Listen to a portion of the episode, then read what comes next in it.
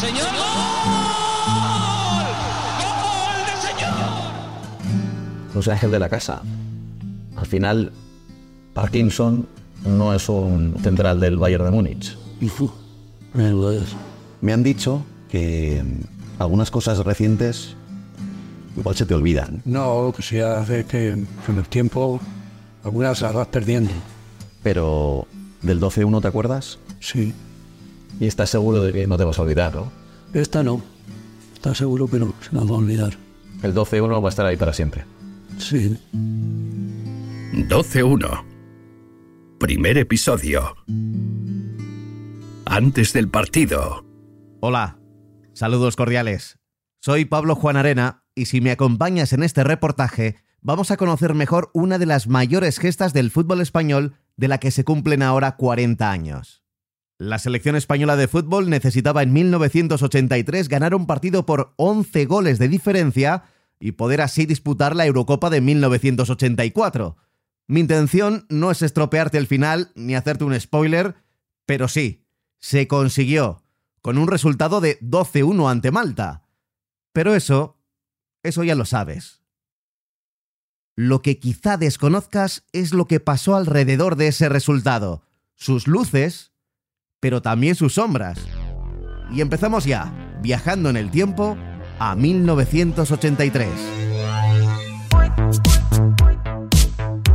Ese año en lo deportivo, la liga es para el Athletic de Javi Clemente.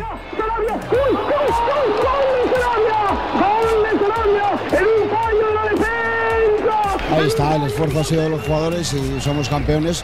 Hay que felicitar al Madrid, pero creo que hemos merecido ser campeones. En este momento ya el avión ha tocado tierra en Sondica. La gente se avalancha.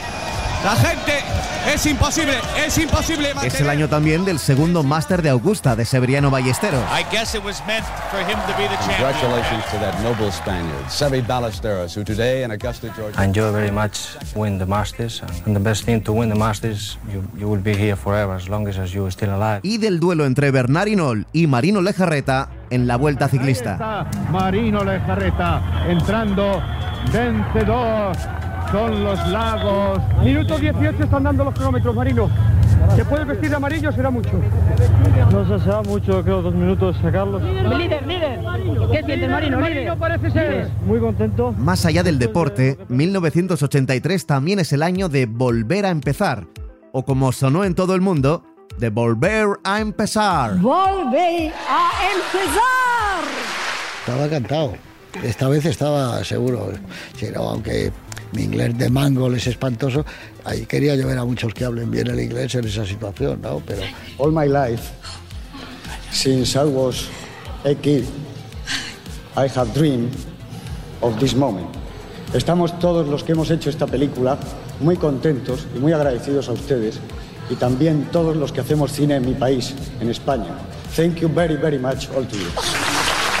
Más adelante le preguntaré a José Luis Garci por el fútbol y por aquel 12-1 que vimos. Las cosas que hemos visto, ¿no? Que diría el personaje de Shakespeare, aquel, ¿no?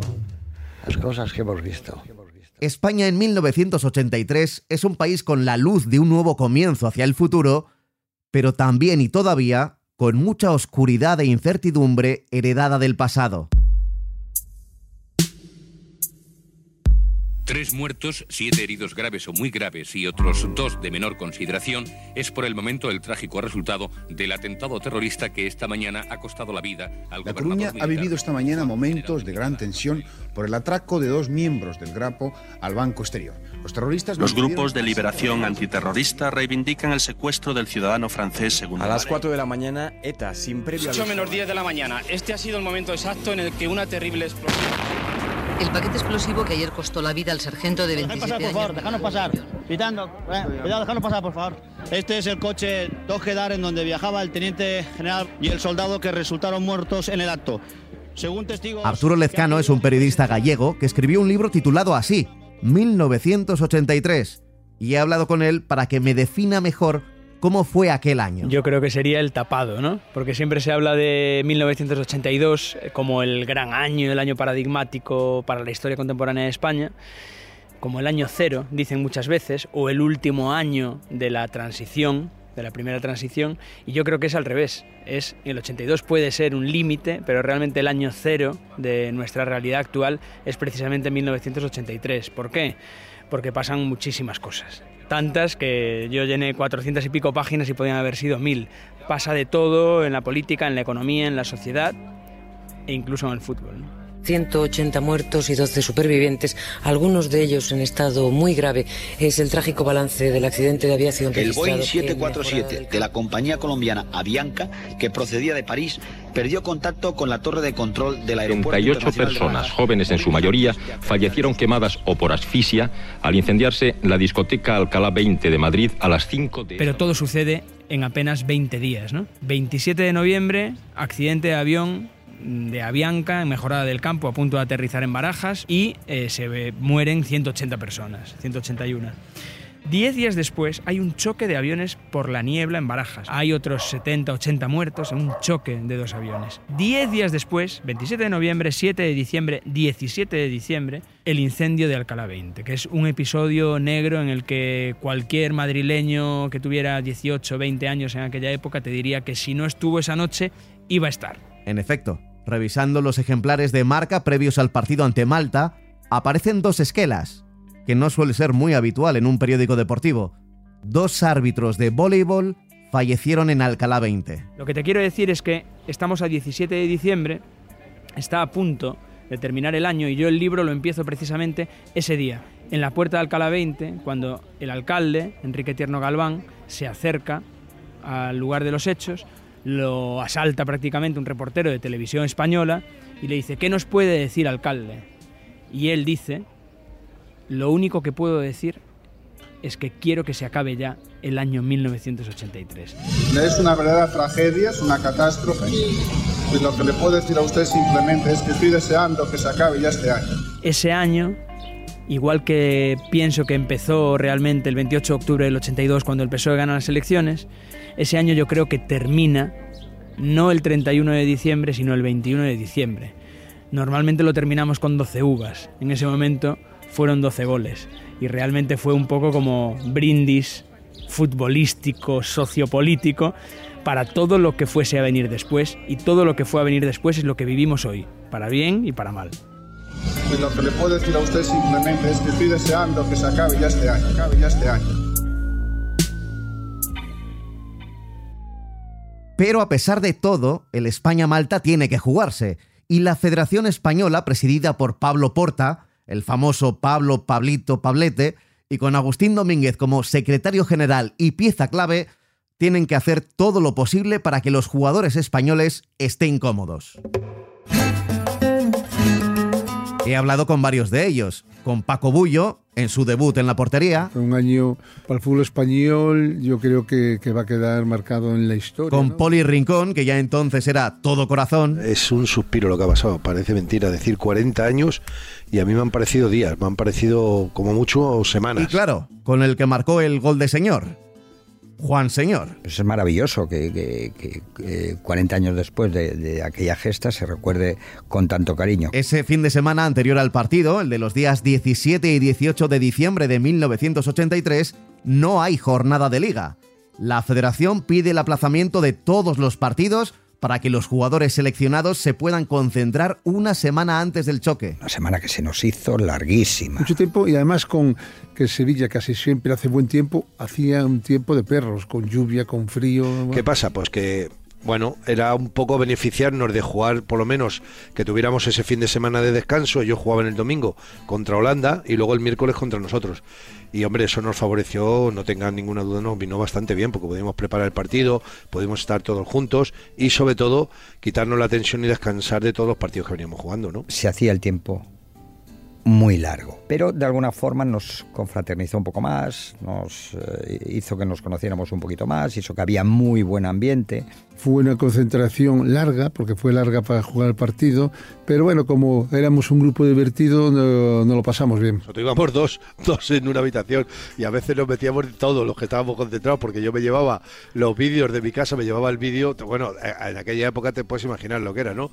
Y las cintas VHS y beta, primero eran beta, luego las cambiaron a VHS y entonces me lo llevaba yo, lo enchufábamos ahí en la televisión y teníamos para ver películas y todo el tema ese, que me las llevaba del corte inglés, que las alquilábamos los días que íbamos al estadio y me las llevaba allá. Vimos muchas películas, bueno, entrenamos, fuimos al cine, salimos, bueno, sí, eh, la verdad que aparte de entrenar hemos, hicimos muchas actividades para, para que el tiempo fuera más ameno, ¿no? Bueno, no recuerdo la película, pero como estaba Camacho y le gustaban las bélicas, pues era una, eh, vimos más una bélica de tiro seguro, ¿sabes? Sabíamos que había un objetivo final y bueno, pues os agradecemos todo ese, no aburrimiento, pero sí espera infinita que tuvimos durante esa semana para eh, lograr lo que luego logramos. claro. Como el España-Malta se va a jugar el miércoles 21 de diciembre en Sevilla, la concentración se realiza en Alcalá de Guadaira, en el Parador de Oromana, a unos 30 kilómetros de la capital andaluza. Ese era un parador eh, que estaba en desuso, llevaba mucho tiempo abandonado, se rehabilitó no para la ocasión, sino tal, y nosotros los estrenamos. Para, fíjate, para ese partido era, estaba allí al lado de- del Pinar, era a 30 kilómetros de Sevilla más o menos. Bien, yo creo que era un sitio ideal para concentrarse. Y durante esa concentración, durante esa semana previa al partido, hay un periodista que les acompaña. Yo me la jugaba allí, desayunaba con los jugadores. Solo uno. En el mismo salón. Según él. Comía con los jugadores en el mismo salón. Roberto Gómez. Pues era prácticamente una finca de recreo en Alcalá de Guadaira con unos pinares donde además la vida era muy tranquila porque era muy poco accesible. Y había eh, una cuestión que era muy típica, que siempre que llegaba la selección había un jamón.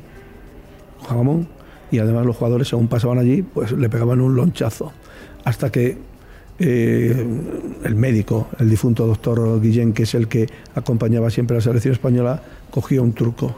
El jamón estaba allí, pero no había cuchillo para cortarlo. Roberto Gómez dormía en Oromana, pero también por allí aparecían otros periodistas, como Pipi Estrada y Fernando Soria de Antena 3 Radio. Yo era, yo era un pipiolo, eh, prácticamente iba de rookie porque eran mis, mis primeros momentos con aquel José María García súper exigente. Y la verdad es que había un ambiente muy bueno. Los jugadores eran muy optimistas, los jugadores pensaban que sí que se podía golear. Los que estaban realmente más preocupados era Miguel Muñoz, que era bastante pragmático, aunque no lo pareciera, y sobre todo los directivos, porque se jugaba mucho y sabían que eh, ganar ese partido por esa diferencia iba a ser bastante complicado. Y Jesús Álvarez, de Televisión Española. Bueno, mucho ambiente no había, para, para ser sinceros. Claro, siempre como pasa en estos casos, a medida que, que queda menos para el partido, pues la gente se va animando, se va hablando, se va comentando, pero sin mucha esperanza de que España pudiese remontar ese marcador.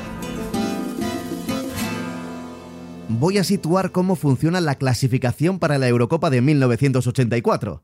España está encuadrada en el grupo 7 junto a Países Bajos, Irlanda, Islandia y Malta. Hay siete grupos y solo se clasifica el primero que acompañará a Francia, que es la anfitriona. Sí, la fase final de la Eurocopa solo la juegan ocho selecciones. Había dos grupos, cuatro y cuatro, y luego se jugaba la semifinal y la final. Italia, Alemania, Francia, eh, nosotros, eh, Inglaterra, o sea que ahí estaban de verdad los ocho mejores equipos de Europa. Luego para la clasificación volvían a estar casi, casi los mejores equipos de Europa para poderte clasificar. En principio, España es la favorita de grupo, pero venimos del Mundial 82 y Naranjito y todo se puede torcer. Vamos a decir, claro, de un fracaso rotundo y tremendo, ¿no? Jugar mundial en casa y prácticamente las primeras de cambio, pues quedas eliminado. Países Bajos, a la que llamaremos también Holanda, sé que está mal, pero la llamaremos así, empata en Islandia su primer partido y el camino parece más fácil. Pero en este grupo había varias trampas. Y atención ya al comienzo del partido. A la derecha los irlandeses con camiseta verde y pantalón blanco y a la izquierda los españoles con camiseta roja y pantalón azul. Efectivamente, acaba de comenzar el partido. Ahí está. La primera de ellas, la selección de Eire, una selección débil, pero en su campo un hueso muy difícil de roer. Maceda que aguanta, Robinson. Sí, ese Robinson, es Michael Robinson. Ha rechazado Maceda, recupera Robinson. Y el disparo, gol. España araña un empate a tres en Irlanda, pero Países Bajos, en ese mismo campo, consigue la victoria. Miguel Muñoz, el seleccionador, no se lo podía creer. Nosotros jugamos en la ida en Malta, jugamos en un campo que era, vamos, se le podía llamar campo, era un campo que tenía unos hoyos, unos baches, era tremendo. Que estaban echando paja y todo y lo pintaban de verde con un spray para que se viera verde. La otra trampa del grupo es jugar en Malta. España lo hace en un patatal y gana de churro 2-3. De milagro, de milagro. De 2-3 ganamos. Terrible, en Malta lo pasamos terrible. Nosotros decíamos, ganamos aquí y aquí no es fácil ganar por una selección que juega bien al fútbol. Los holandeses se niegan a jugar allí. Aseguran que tienen que retransmitir el partido en directo por televisión y que en Malta no hay medios suficientes. Así que pagan a la Federación Maltesa por jugar en el continente, en Aquisgrán, en Alemania, apenas a 6 kilómetros de la frontera con Países Bajos. El Malta-Holanda lo organiza la Federación Neerlandesa y golean. Claro, un campo bueno, pues no sé cuántos le metieron, siete, una cosa de seis o siete, ¿no? A mí lo que, por ejemplo, me daría vergüenza, y no se habla nada de esto, es que la Federación de Holanda le haya pagado dinero a la maltesa para que se jueguen aquí gran. Eso sí que es una vergüenza. Pero eso, como son ellos, no pasa nada. ¿Tú te imaginas si nosotros llegamos a comprar el partido y pagamos a la federación para que el partido se hubiera jugado en París, por ejemplo? ¿Qué? En los enfrentamientos directos, España gana en Sevilla Holanda por 1-0. Gol de España. Gol minuto 44 y medio del primer tiempo. Y Holanda gana a España en Rotterdam por 2-1. Ronald Koeman. Sí, ese Koeman es Ronald Koeman. Billy Van de Kerko, Oldman, gol. Gol de Oldman, gol de Oldman. Con todo empatado, la clasificación va a depender de los resultados ante otras selecciones y del golaveras general. Y así llegamos a la última jornada. Malta va a ser el juez.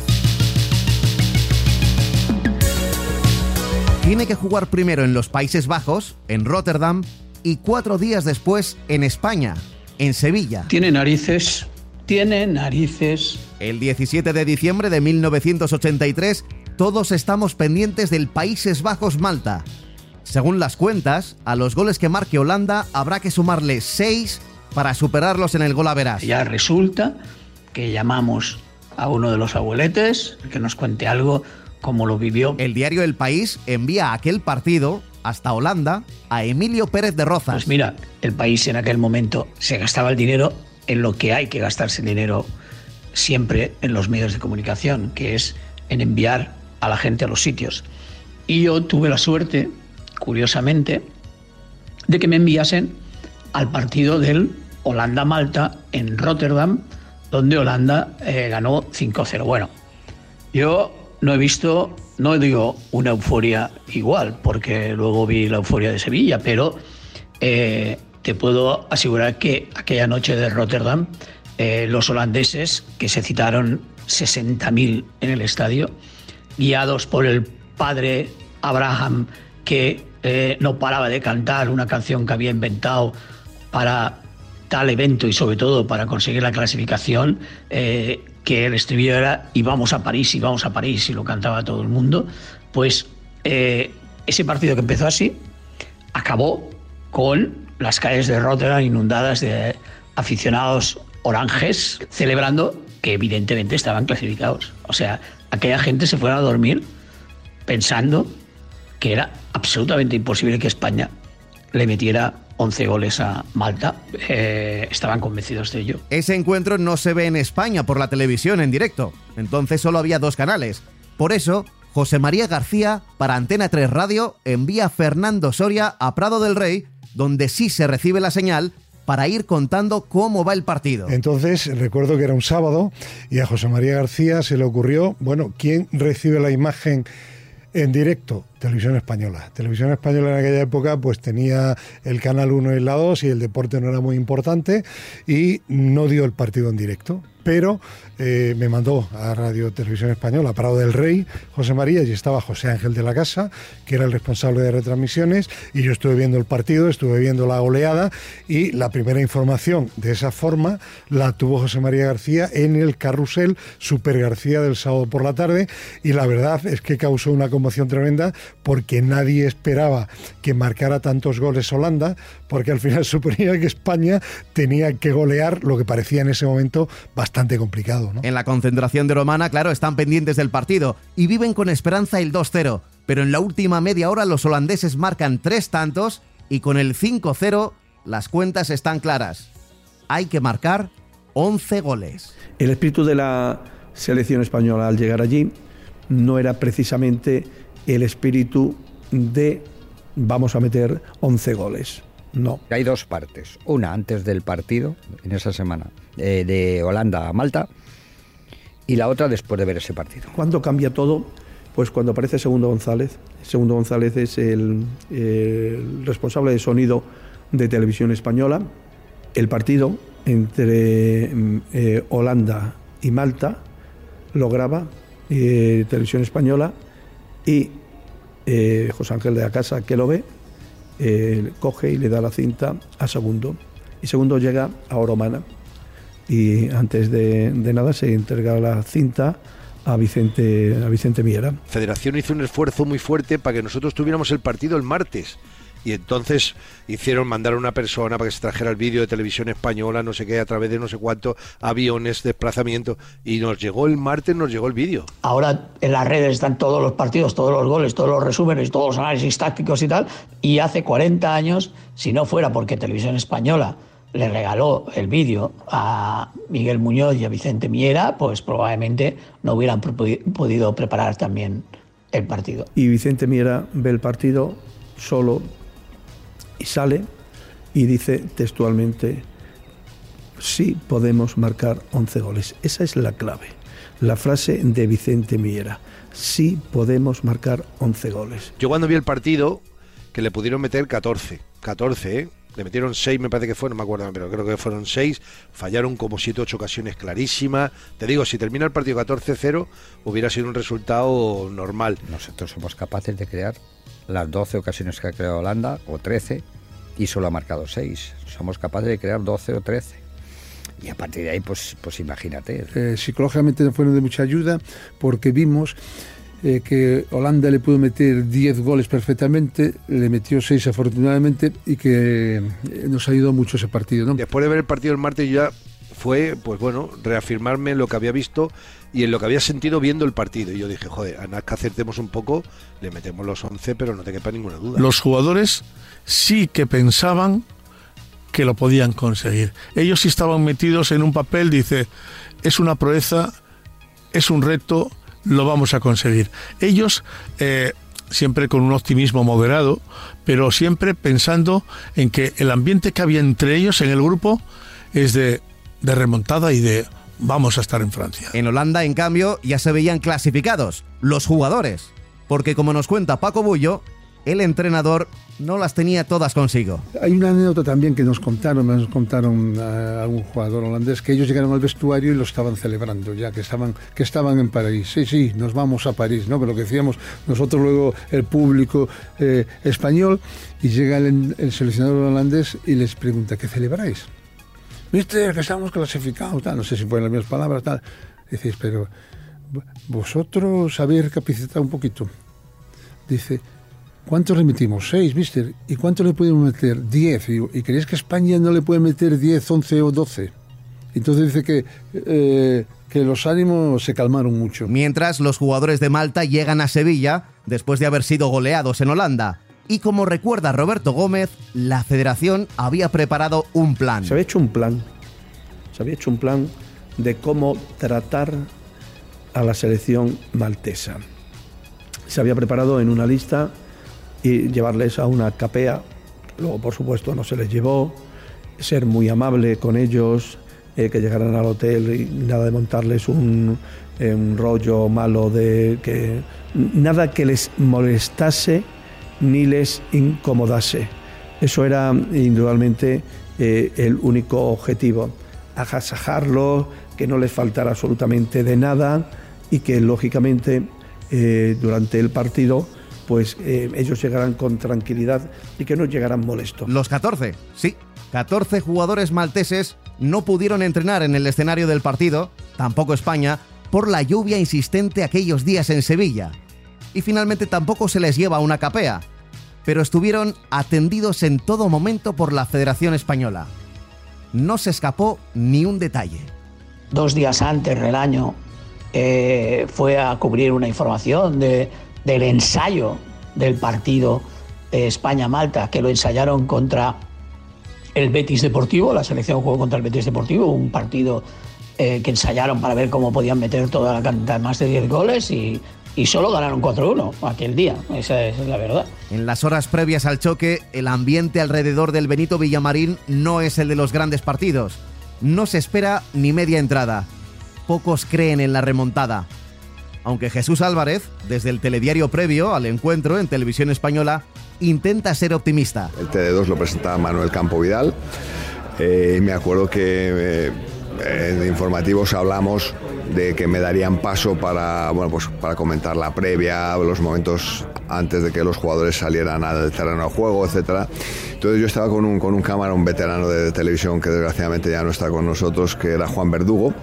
Y entonces le dije a Juan, Juan, vamos a colocarnos en un sitio donde se vea mucha gente para, para dar aspecto de que, de que, esto va a ser triunfal y que, y que hay mucha expectación. La verdad es que no había ni media entrada, ¿no? Y bueno, como sería, como que me, vine arriba, como vulgarmente se dice, ¿no? Y como sería el tema que cuando termina la, conexión, cuando devuelvo la conexión a Manuel Campo, le dije a, no me más que decirle a Juan Verdugo, Juan, me parece que nos hemos pasado con todo lo que hemos contado y tal, pero bueno, oye, había que, había que intentar hacerlo, ¿no? 1983, un año para olvidar. 21 de diciembre, a eso de las 8 de la tarde, los jugadores están en el vestuario, los españoles y los malteses. El campo medio vacío y un resultado imposible por delante. Todo está preparado para que empiece el partido.